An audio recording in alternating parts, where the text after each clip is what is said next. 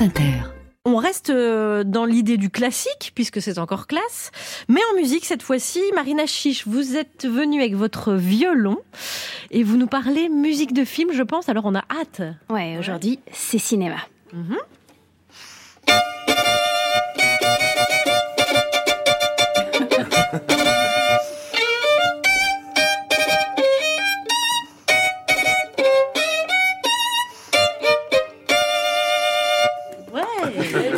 Allez, prenez votre paquet de popcorn, c'est parti.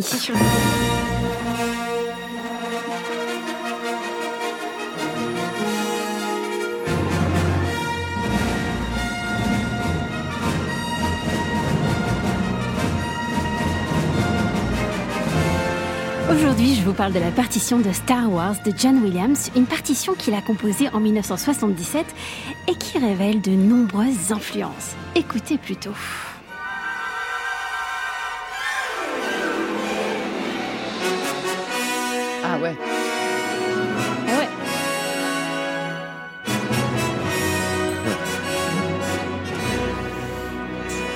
Ressemblance frappante, non Alors on a les mêmes effets de fanfare, l'orchestration cuivrée, les contours de la mélodie avec les triolets. Il s'agit d'une partition de 1942 35 ans plus tôt, composée pour le film intitulé King's Row, Crime sans châtiment par Erich Korngold, dans lequel joue Ronald Reagan d'ailleurs. Alors Korngold, né à Vienne en 1897, démarre comme Wunderkind, enfant prodige.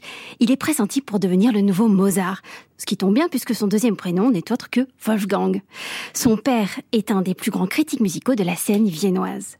Korngold fréquente d'ailleurs le cercle de Gustave et Alma Mahler. Il a un succès phénoménal avec son opéra La Ville morte.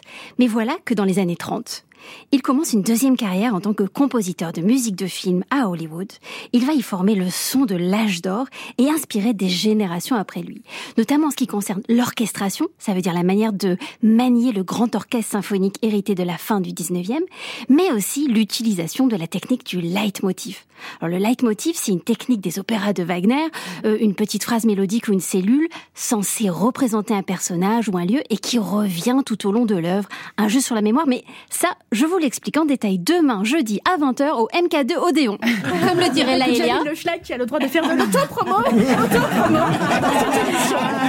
Et oui, en fait, la partition de Star Wars, c'est un véritable palimpseste. Vous savez, ces manuscrits anciens qui dévoilent un manuscrit antérieur par-dessus lequel on avait écrit. Écoutez cet autre passage de Star Wars.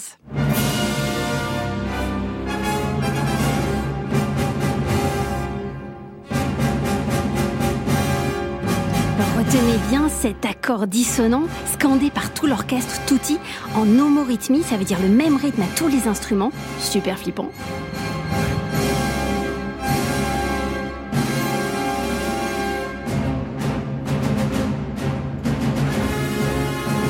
Et puis un ostinato, donc une cellule rythmique répétée sur lequel se déploie un thème martial. Et maintenant, écoutez ça. Ça vous rappelle pas quelque chose? Pareil. Eh ben ouais, même principe, ostinato avec thème martial, à part que là, ça vient d'une autre œuvre, Les planètes du compositeur britannique Gustav Holst. Donc c'est écrit entre 1914 et 1917, donc 60 ans avant Star Wars. Un poème symphonique en sept mouvements qui représente sept planètes du système solaire, une vision plutôt astrologique qu'astronomique. Le premier mouvement s'intitule Mars, Mars comme la référence du dieu romain, donc la planète qui apporte la guerre. Il y a plein d'autres exemples chez Holst, dans la deuxième symphonie de Malheur, ou encore dans le Sacre du printemps de Stravinsky. Stravinsky qui aurait dit Les bons compositeurs empruntent, les grands compositeurs, eux, volent. Alors, est-ce que John Williams a été influencé ou bien a-t-il basculé du côté obscur de la force pour écrire une musique irréelle?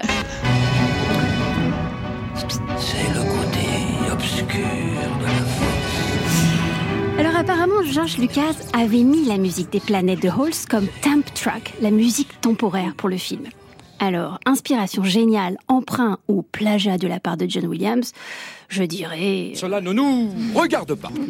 Alors, pour finir, je vous propose d'écouter un extrait du génial concerto pour violon d'Erich Korngold, créé en 1947 par le grand Yasha Heifetz. Le concerto est dédié à la veuve de Gustav Mahler, Alma, tout est lié. Dans toute l'œuvre, Korngold s'auto-cite, il utilise des extraits de partitions intérieures écrits pour ses films, comme Le Prince et le Pauvre.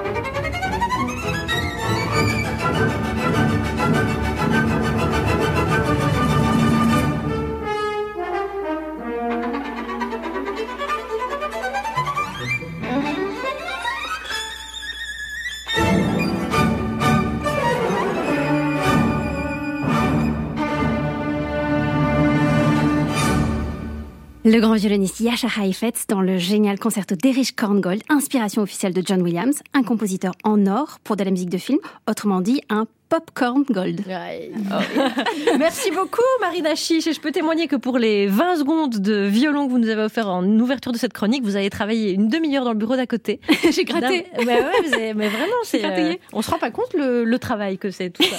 Merci beaucoup Marina Chiche qu'on retrouve aussi euh, les samedis et dimanches hein, dans la matinale week-end avec Karine Bécard et Eric Delvaux à 8h50.